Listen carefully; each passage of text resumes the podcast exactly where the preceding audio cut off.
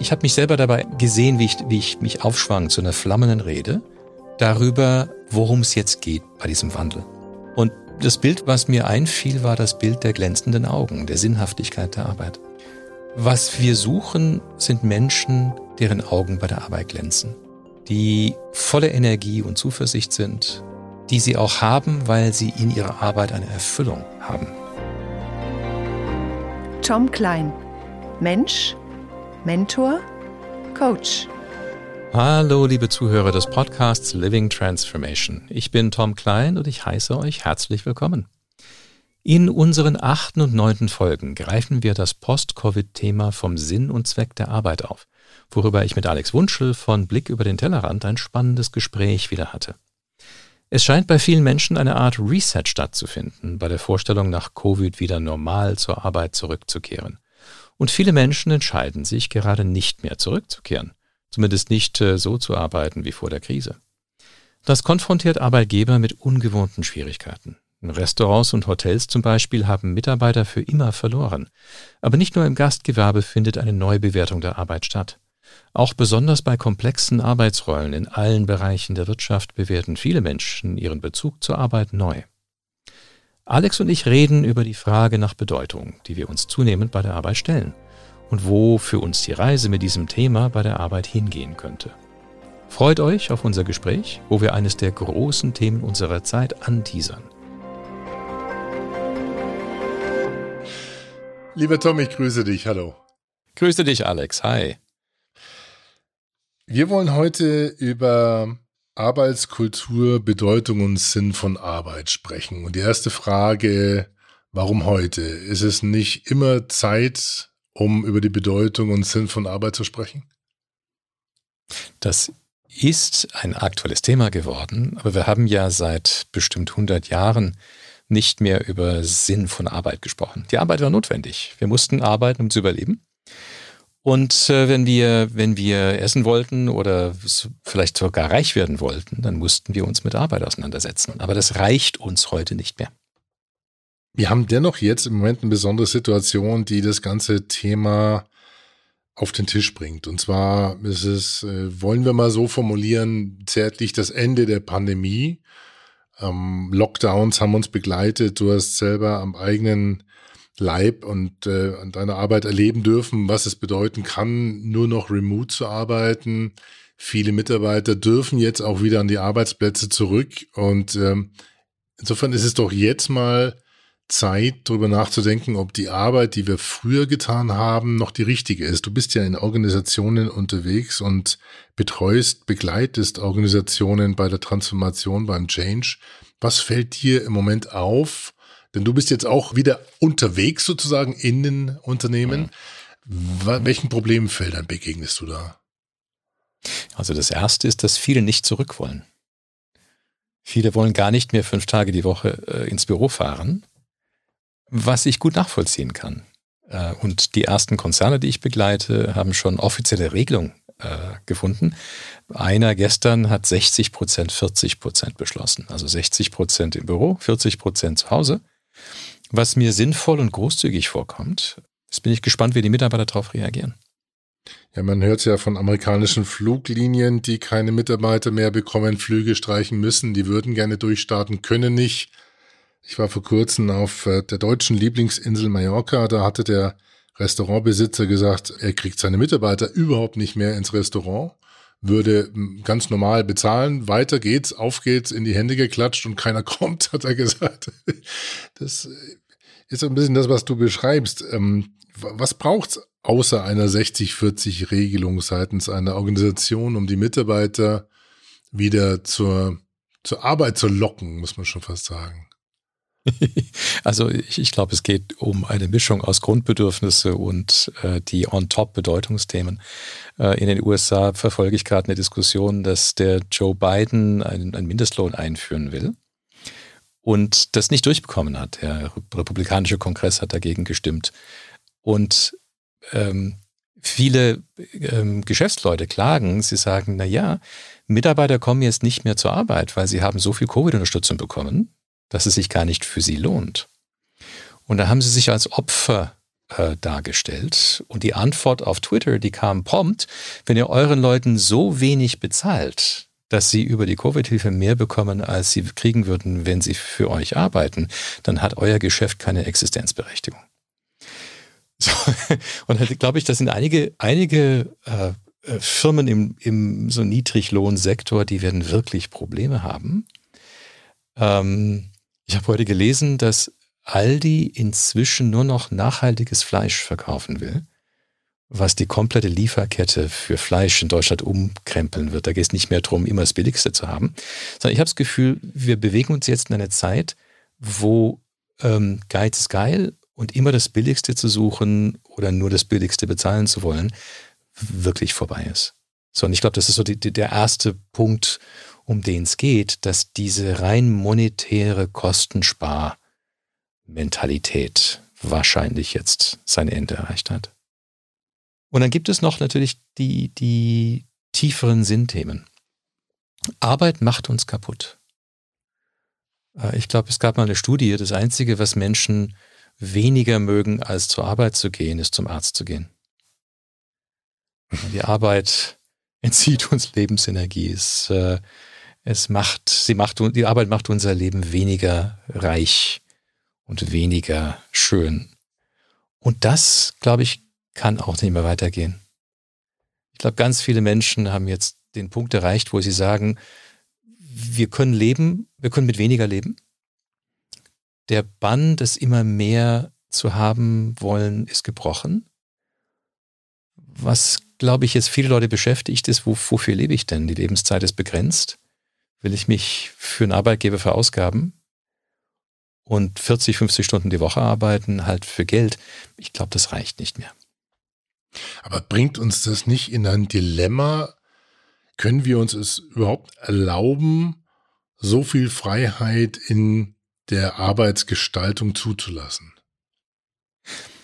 Fast alle Aufträge, die ich im Moment mache, sind, sind Transformationsaufträge für die Einführung von soziokratischen Organisations- und Kommunikationsstrukturen. Was so spannend daran ist, ist, dass die Soziokratie und diese selbstmanagenden Teams eine Kultur der Menschlichkeit voraussetzen.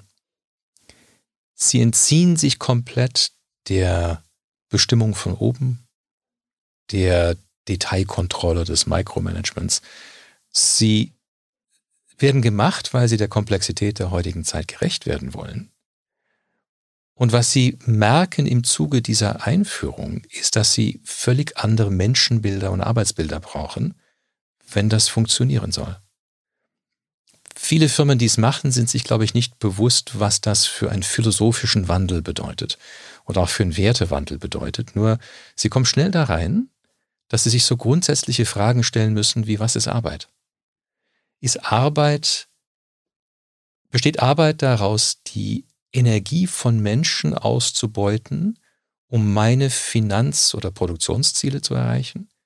Oder ist Arbeit etwas ganzheitlicheres? wo es darum geht, dass ganz viele Bedürfnisse beim Arbeiten erfüllt werden. Nicht nur die des Profits von der Firma oder des kostengünstigsten Angebotes für den, für den Kunden. Jetzt läuft es weiter in diesem Fahrwasser, weil Inhaber immer noch ihr Gewinn maximieren wollen und Kunden immer noch das Billigste haben wollen. Nur es funktioniert nicht. Und die Konfrontation damit, dass das nicht mehr so geht, ist gerade ein richtiger Schock. Wenn du jetzt aber Mitarbeiter hast, die einen Arbeitszweck haben, das heißt, es gibt einfach was zu erledigen, aber jeder sagt, da habe ich jetzt gar keine Lust drauf, weil ich habe gemerkt, dass es auch langsamer geht.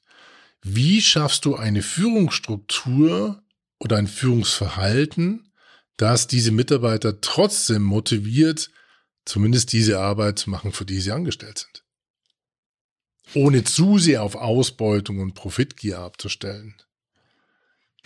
Ja, die es ist ein, ein unwahrscheinlich komplexes, gleichzeitiges Geschehen in, im Management zurzeit. ich will Manager gar nicht unterstellen, dass es nur um Profitgier oder Ausbeutung geht. Ähm, das sind eben die alten Begriffe, die im Hintergrund funktioniert haben, die wirklich jetzt vorbei sind. So wie du sagst, ich glaube, 2021 kann man gar nicht mehr so leben oder so arbeiten. Ähm, es ist, als ob ein Loch entstanden wäre aus dem Verschwinden des Vergangenen und dem noch nicht Vorhandensein des Neuen. Ich war gerade die letzten paar Tage auf einem Workshop, wo es darum ging, eine, selbststeuernde Teamarbeit einzuführen, große Freiheitsgrade bei einem Autozulieferer. Die Mitarbeiter sind handverlesen, äh, unwahrscheinlich pfiffig, junge Leute, die allerdings aus einer ziemlich klassischen Arbeitswelt kommen, wo es um lineare Prozesse und viele Vorgaben bei der Arbeit geht. Und jetzt wird ihnen gesagt, schaut mal, wir haben ganz große, komplexe Probleme. Ihr seid als Team zusammengestellt worden, weil wir innovative Leute brauchen, die das große Ganze sehen und uns helfen, die Probleme zu verstehen und zu lösen. Und ihr dürft bestimmen, ihr holt die Probleme ab, ihr analysiert sie, ihr durchdringt sie, ihr leitet die Maßnahmen ab, wir haben einen sehr guten Chef, der den Rahmen für sie schafft. Nur jetzt müssen sie in die Verantwortung gehen. Und das ist nicht ihre bisherige Erfahrung. Was es heißt, jetzt die gesamte Erfahrung von Arbeit in der eigenen Hand zu haben und das zu gestalten, so dass tatsächlich Arbeit geleistet wird. Also es müssen ja Probleme gelöst werden. Das sind viele, viele, viel mehr als die, als die lösen können. Die müssen auch priorisieren, sie müssen abwägen, nur sie müssen das machen. Das macht nicht mehr der Chef, weil es nicht so will, aber weil es auch nicht mehr geht. Wow. Ich meine, von, von einer Arbeitsdrohne, um ein bisschen überspitzt zu sagen, dann in so ein, ein See geworfen zu werden und sagen, jetzt schwimmt mal Leute. Jetzt kriegt ihr auch Unterstützung, ihr kriegt einen Coach dazu. Nur ich bin nur ab und zu da. Und selbst wenn ich mehr da wäre, könnte ich nicht all das äh, äh, machen, was die selber durchdringen müssten, damit es funktioniert. Ich bin nur einer unter mehrere, der versucht, sie zu unterstützen. Das ist eine wunderschöne Wandlung der Arbeitswelt. Nur sie ist auch ganz am Anfang. Und sie funktioniert noch nicht selbstverständlich, weil die Menschen das Mindset und die Erfahrung und die Sicherheit und das Selbstverständnis für sich nicht erschlossen haben. Wo genau ist da deine Rolle? Wie, wie begleitest du diesen Prozess? Mhm. Ich habe mich selber dabei beobachtet, wie ich ähm, philosophische Reden geschwungen habe. Ich habe mich selber dabei äh, gesehen, wie ich, wie ich mich aufschwang zu einer flammenden Rede darüber, worum es jetzt geht bei diesem Wandel. Und das Bild, was mir einfiel, war das Bild der glänzenden Augen, der Sinnhaftigkeit der Arbeit. Was wir suchen, sind Menschen, deren Augen bei der Arbeit glänzen, die volle Energie und Zuversicht sind, die sie auch haben, weil sie in ihrer Arbeit eine Erfüllung haben. Erfüllung können wir bekanntlich nicht von außen Menschen geben. Erfüllung muss von innen kommen. Nur dann war die Frage, was, wovon hängt's ab, dass eure Augen glänzen? Ihr seid frei, ihr könntet das gestalten. Holt euch mal ins Bewusstsein, was eure Augen glänzen lässt. Da haben wir zum Beispiel eine starken Reflexion gemacht. Starken sind nicht Fähigkeiten, Starken sind das, was unsere Augen glänzen lässt, lassen. Und wir sind immer dann am glücklichsten, wenn wir das tun, was unsere Stärke ist, was uns Freude macht, was einen Zug auf uns ausübt, wo wir da drin aufgehen, weil wir, weil wir, weil die Tätigkeit uns vervollständigt. So, und dann war es spannend zu sehen, wie diese jungen Menschen vor dieser Frage standen oder saßen und plötzlich sich überlegten, ja, tja, glänzen meine Augen überhaupt? Ähm, wenn ja, wann tun sie das? Und was hat das überhaupt mit Arbeit zu tun? Das waren Zusammenhänge, die, glaube ich, in deren in deren Arbeitserfahrung noch nie da waren. Das ist ein Kulturwandel. Das ist aber auch ein Wandel in dem ganzen Selbstverständnis vom Menschsein bei der Arbeit und davon, wie man dafür sorgt, dass das auch, auch so gelebt werden kann.